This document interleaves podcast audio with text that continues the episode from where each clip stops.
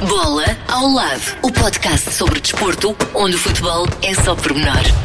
Contraindicações, não recomendado a pessoas que levam a bola demasiado a sério. Olá, sejam bem-vindos a mais um episódio de Bola ao Lado. Este que será o último antes de irmos de férias, não é verdade, Também Paulo? merecemos, não é? É verdade. Mas Vamos deixar os campeões eh, descansarem um bocadinho em agosto. é os campeões, mas os campeões não vão descansar, os verdadeiros campeões. Porque estamos a iniciar os Jogos Olímpicos e este episódio será, Uhum. eh, por isso, especial e dedicado a essa grande competição E desportiva mundial. no dia oficial de, da abertura, não é? os Jogos Olímpicos de Tóquio. Então, e este ano vão ficar marcados pela pandemia de Covid-19, o que obrigou a inédito adiamento por um ano. Não é? Porque estamos a falar de Tóquio história. 2020. Em mas a- 2021. exatamente. Isto para, para os miúdos daqui a 20 anos vai fazer um bocado de confusão. Assim, ah, a Wikipédia está mal. Exato. Diz Tóquio 2020 e só aconteceu em 2021. Como é que é possível? Exato. No total, vamos ter cerca de 11 mil atletas que vão procurar a glória olímpica. Será que alguém vai bater os míticos Michael Phelps com o recorde olímpico de 23 medalhas de ouro na natação? Uhum. Ou, pouca. é verdade? Ou então o Usain Bolt com 8 títulos e os melhores registros mundiais dos 100 e 200 metros? São, São daqueles- questões complicadas de responder, não é? E daqueles atletas que não aparecem assim ao virar da esquina, não é? Nem de um dia para o outro. Portanto, eh, vamos lá ver. Ainda para mais numa competição, num ano eh, bem difícil e diferente, como, como dizias. Desde logo também sem espectadores nas eh, competições. E uma edição em que tem até estreias eh, também, modalidades como o surf, o skate, a escalada ou o karaté, aqui com o propósito também de, de alguma forma, aproximar os Jogos Olímpicos dos mais novos, a juventude urbana. Um, além disso, estão também de regresso o beisebol e o softball. Portanto, uns Jogos Olímpicos bem diferentes, mais eh, jovens também, não é? Uhum. Ora, a Covid-19 não respeitou o espírito olímpico, as temperaturas previstas acima dos 30 graus, juntamente com uma elevada umidade, também não vão facilitar os recordes do mundo nestes Jogos de Tóquio, eh, que, como já dissemos, arranca oficialmente esta sexta-feira, eh, dia 23 de julho, e vão decorrer até dia 8 de agosto. Arrancam, como dizias, eh, oficialmente com uma cerimónia de abertura, eh, também ela bem diferente do habitual, desde logo até no número de líderes eh, presentes nesta cerimónia de abertura acabou por ser eh, mais reduzido, por exemplo, em relação aos 40 que estiveram eh, na abertura nos Jogos Olímpicos do Rio de Janeiro. Agora a pandemia também aqui a limitar um bocadinho esta cerimónia que conta com o imperador eh, Naruhito a declarar a abertura dos Jogos, mas por outro lado sem a presença da imperatriz Masako que eh, optou por não estar eh, presente neste evento eh, e dizíamos é a abertura oficial porque na verdade já estão a decorrer eh, competições, nomeadamente o futebol. E o handball também, já esta sexta-feira. Já está a decorrer então um evento em que, como dizias há pouco, são cerca de 11 mil atletas de alto nível reunidos. Eh, São, no fundo, os melhores do mundo e por isso é que isto são os, é a maior competição desportiva do mundo. Eh, O sonho de cada um, naturalmente, será conquistar uma medalha, preferencialmente o ouro, mas na verdade ali eh, nem tudo o que reluz é ouro, não é? As últimas medalhas douradas feitas inteiramente de ouro foram entregues nos Jogos Olímpicos de 1912. Atualmente, o Comitê Olímpico Internacional estabelece que cada medalha de ouro deve conter pelo menos 6 gramas eh, de ouro de 24 eh, quilates. Por exemplo, o Rio, em 2016, nas medalhas de ouro olímpicas, tinham 92,5% de prata, pouco mais de 6% de cobre e apenas 1,34% de ouro. Pesavam cerca de meio quilo. Eh, Portanto, com base na composição, o valor rondava os eh, 500 euros. Portanto, lá está, se fossem totalmente de ouro, seria se calhar um bocadinho diferente, não é? Meio quilo de ouro. Enfim, mas eh, claro que depois cada conquista não vale apenas a medalha. Por exemplo, eh, por cá em 2014, uma portaria do governo fixava que um atleta recebe um prémio em dinheiro do Estado se ficar nos três primeiros lugares, um prémio em reconhecimento do valor, mérito eh, de êxitos desportivos. A portaria do governo estabelece que uma medalha olímpica de ouro vale, por exemplo, um cheque de 40 mil euros. Se for de prata, garante 25 mil euros ao atleta e a de bronze dá direito a uns módicos eh, 17.500 euros. Isto além, naturalmente, garantir depois a bolsa também para o próximo ciclo de preparação olímpica. E eh, já vamos olhar para a comitiva eh, portuguesa. Temos mais de 90 atletas, mas naturalmente será a pandemia a marcar este evento sem eh, público, apoiar-se e com a sociedade que reiteradamente se tem manifestado contra a realização dos Os Jogos japoneses, não é? Olímpicos. Exatamente. Aliás, Tóquio está em estado de emergência por causa justamente da pandemia.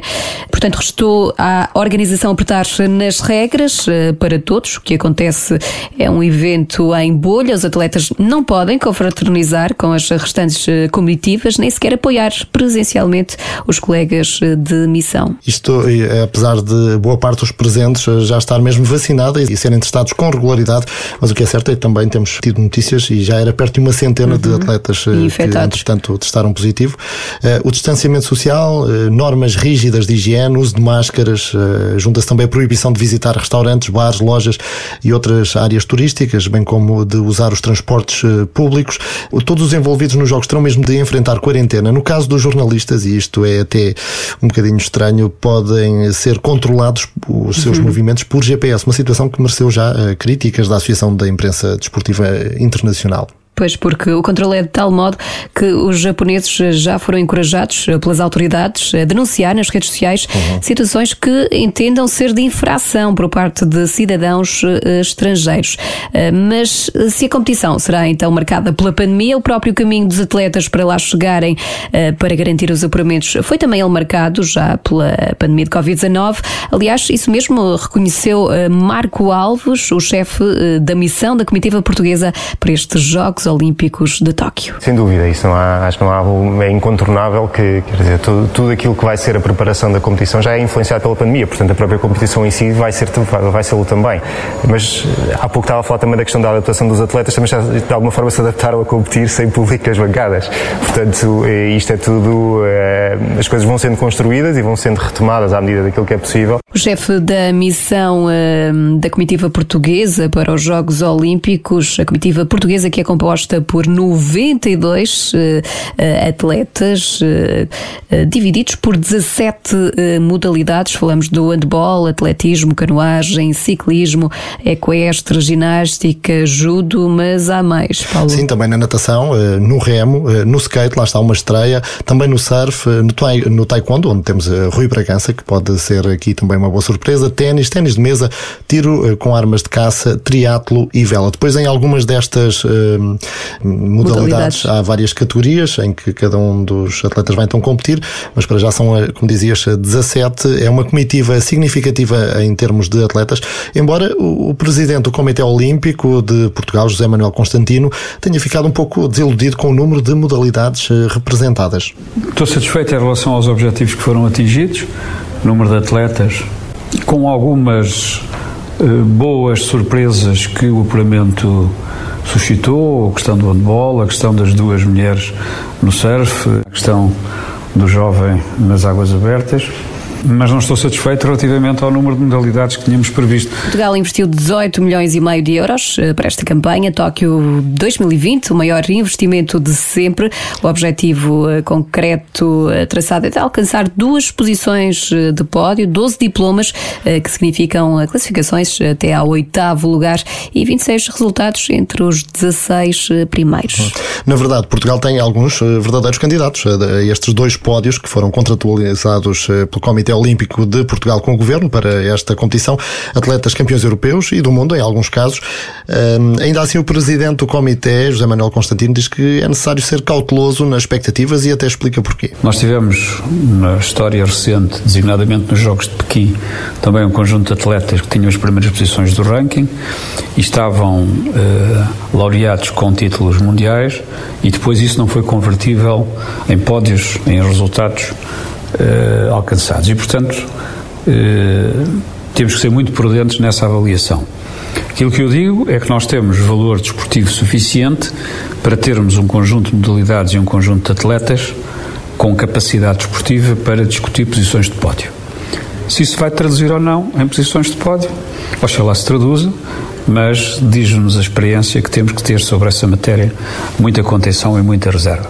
Nós temos aqui um problema que tem a ver com o facto da nossa elite desportiva ser muito pequena, ser muito reduzida e, portanto, basta as coisas não correrem bem em duas ou três situações para, enfim, não conseguirmos atingir aquilo que são os nossos objetivos e que está de acordo com o nosso valor desportivo. Uma situação diferente daquelas delegações que têm centenas de atletas, aquilo pode, metade deles podem falhar, basta que 10% estejam com uh, as estrelas alinhadas, têm sucesso e, portanto, a avaliação que se faz é relativamente a essa parte que teve sucesso e imediatamente se ignora a parte que não teve sucesso. Com Portugal, a situação é muito severa porque nós temos, de facto, uma elite muito pequena, muito reduzida e basta as coisas não correrem bem em duas ou três situações para não conseguirmos, repito, atingir aquilo que são os nossos objetivos. E caso sejam alcançados, eh, poderá ficar justificado o reforço da aposta financeira no projeto olímpico português. Os desempenhos internacionais nos últimos dois anos, sobretudo no atletismo, judo e canoagem, permitem sonhar, mas pode também haver surpresa noutras modalidades. Uhum. Em várias até, e se falarmos de candidatos a bons resultados, eh, podemos falar, por exemplo, também de Patrícia Mamona, não é? Eh, são uhum. os seus terceiros Jogos Olímpicos. A atleta aponta um novo recorde nacional do triplo salto, que lhe permita eh, melhorar o sexto lugar alcançado no Rio em 2016. Ela que na partida para Tóquio admitia que a medalha de ouro conquistada este ano nos Campeonatos da Europa em pista coberta aumenta a confiança, mas é preciso meter o relógio a zero. Expectativa também para ver o que faz a atleta do lançamento do peso, Oriol Dongmo. É a segunda participação depois de ter ter representado os Camarões no Rio de Janeiro, em 2016. Uhum. E de ter ah, estado aqui connosco à é conversa. É verdade, já estivemos à conversa com esta super atleta, agora portuguesa, ela que apresenta-se como campeã europeia em pista coberta no lançamento do peso e vai pronta para lutar pelas medalhas. Responsabilidade enorme, mas uh, eu vou lá, eu vou dar tudo. O que é que posso prometer? É que eu vou dar tudo, com o mesmo coração eu vou competir, eu vou defender esta bandeira. E pronto, Deus depois fazer o resto. A fé de Dongmo, a mesma que muita gente deposita também no eh, judoca Jorge Fonseca, bicampeão do mundo, portanto não é para menos, eh, pois. bicampeão eh, no judo, na categoria de menos 100 quilos. Apesar do estatuto, o judoca português diz não sentir pressão e um, até diz mesmo que o principal rival na competição será ele mesmo. Eu não tenho pressão nenhuma e é uma das provas mais importantes do, do círculo do ranking mundial. É um sonho de qualquer atleta nos Jogos Olímpicos, mas eu, como não me sinto pressão, estou disponível a encarar qualquer um, então não tenho pressão nenhuma. A pressão é uma coisa que está de lado de lado. Eu já ganhei, então agora chegar ali e fazer um algo diferente, que eu tenho um objetivo. O professor rival sou eu. Se eu estiver bem, qualquer, ganho qualquer um. Então o meu professor rival sou eu mesmo. Sim, preciso fazer história. Uma medalha olímpica tem um peso completamente diferente para a medalha mundial. São completamente diferentes. E eu já conquistei os dois títulos mundiais e quero uma medalha olímpica. Se não for neste, vai ser num outro. Estou a trabalhar para isso, tenho capacidade para isso e voltes lutar a qualquer momento para conquistar essa medalha. Esse é o meu grande objetivo. Não prometo, mas vou-te lutar para conquistar. Esse é o meu grande objetivo. E se Portugal igualar o desempenho de Los Angeles, 1984 e Atenas, 2004, as únicas edições em que a Comitiva Nacional conseguiu três medalhas seriam um sucesso para o maior investimento de sempre. Uhum. Mas a verdade é que há até meios de comunicação e alguns sites especializados que estão a ser bem generosos, não é? Com a Comitiva Portuguesa, mais até do que lá está as metas definidas por eh, Portugal para esta competição e que já aqui ouvimos. Se as previsões destes órgãos de comunicação social e sites uh, internacionais se confirmarem, Portugal pode contar com várias medalhas. Por exemplo, a Associated Press atribui o ouro ao judoca que ouvíamos atrás, bicampeão do mundo, o Jorge Fonseca, uhum. na categoria de menos 100 kg, de menos 100 kg, mas também o bronze a Fernando Pimenta, em canoagem, a Pedro Pichardo no triplo salto ou uh, ao veterano João Vieira nos 50 eh, km marcha. Já há um site especializado que se dedica a previsões de resultados nas Olimpíadas, repete o ouro de Jorge Fonseca e alarga o lote da prata a João Vieira, Pedro Pichardo e ainda a judoca Bárbara Timo na categoria de menos 70 quilos. Nesta lista, Fernando Pimenta volta a levar o bronze. Há previsões até mais otimistas para as ambições lusas. Um site de apostas uh, fala em seis pódios com dois atletas em cada degrau, Jorge Fonseca e João Vieira uh, com o ouro, Fernando Pimenta e Rui Bragança, que é do Taekwondo, também foi nosso convidado aqui, a levarem a prata, enquanto Pichardo e Timo poderão alcançar o bronze, segundo este site de apostas. A cumprirem-se as profecias seria uh, o atletismo, o judo, a canoagem e o taekwondo os desportos uh, mais bem-sucedidos nesta comitiva lusa. Vamos ver o que acontece. O melhor é fazer prognósticos só no final, no final. dos Jogos Olímpicos. Aliás, passaram por aqui vários atletas que sonham e prometeram ir lá lutar pelas medalhas, não é? Portanto, é vamos ver o que acontece. Podem ocorrer surpresas. Uh, vamos aguardar. E agora, abrimos uma janela para lá dos Jogos Olímpicos. Mais vida no desporto para lá dos Jogos Olímpicos. É verdade. E porquê? Porque Diogo Marreiros eh, conquistou duas medalhas de ouro no Campeonato da Europa de Patinagem de Velocidade, a prova que decorreu em Caneces, Vila Nova eh, de Gaia. O patinador de Lagos venceu a prova dos 10 mil metros a eliminar e também a prova eh, dos 10 mil metros por pontos a eliminar. Duas medalhas de ouro para este grande atleta que também já esteve aqui no nosso podcast. Ele que tem o sonho de participar nos Jogos Olímpicos uhum. de Inverno na uh, patinagem no gelo. E uh, destaca ainda também aqui, já que falas do Diogo, Jéssica Rodrigues, uh, também bisou nas medalhas, desta vez com o bronze, conquistou o terceiro lugar na prova de 5 mil metros a eliminar no escalão ainda de juvenis femininos, portanto aqui também uma atleta, uma grande atleta ainda em potencial. Marítimo e Nacional vão poder contar com o público nas bancadas no arranque da próxima época, aqui falamos já de futebol, podem receber até 50% da capacidade nos respectivos recintos desportivos, mediante a apresentação de teste negativo à Covid-19. É pelo menos o que prevê a norma eh, publicada pela Direção Regional da Saúde da Madeira. Eh, vamos ver se as coisas não se alteram. Entretanto, eh, os testes antigénios podem ser feitos de forma gratuita num dos postos aderentes, por exemplo, farmácias, clínicas ou laboratórios. Hum. Por decidir está ainda se, no que toca ao continente, haverá público na próxima época. É uma decisão que o Governo irá anunciar talvez na próxima semana, mas a proposta inicial seria 30% de espectadores. Uhum. Vamos ver se acontece Aos ou não. poucos voltar a, a vida. É? Alguma é? normalidade, sim. E agora seguimos para onde, Paulo? Dar um passinho atrás para voltar aos Jogos Olímpicos e entregar um troféu desnecessário. Troféu desnecessário. Um prémio que ninguém quer levar para casa. Uma situação que hum, tem sido notícia nos últimos dias uh, e que tem a ver ainda com aquela que é a dificuldade de conciliar muitas vezes a vida familiar com o desporto, e neste caso com a participação nos Jogos Olímpicos de Tóquio. Uh, não está a ser fácil para algumas atletas uh, femininas. Por exemplo, a capitã da equipa de natação sincronizada de Espanha denunciou no Instagram que as regras impostas pela organização não lhe permitem levar o filho de 11 meses e que ainda está em idade de amamentação. Ora, Ona Carbonell explicou que que decidiu não levar mesmo o filho consigo, devido às medidas que, se, que considera extremamente drásticas.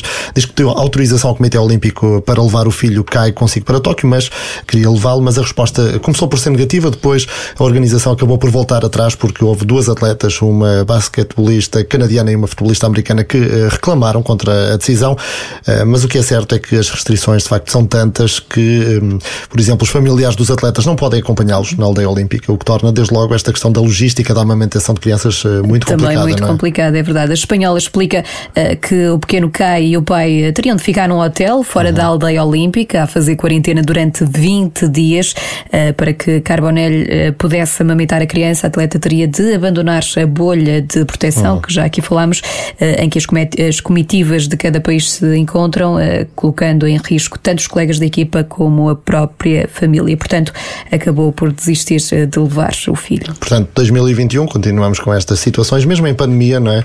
Enfim, troféu desnecessário. Atribuído, é verdade. Mas eh, agora temos que terminar este podcast com um momento positivo. Claro. E também usar, naturalmente, e temos vindo a destacá-los todas as semanas. É verdade. Momento Fair Play. O espaço mais fofinho deste podcast.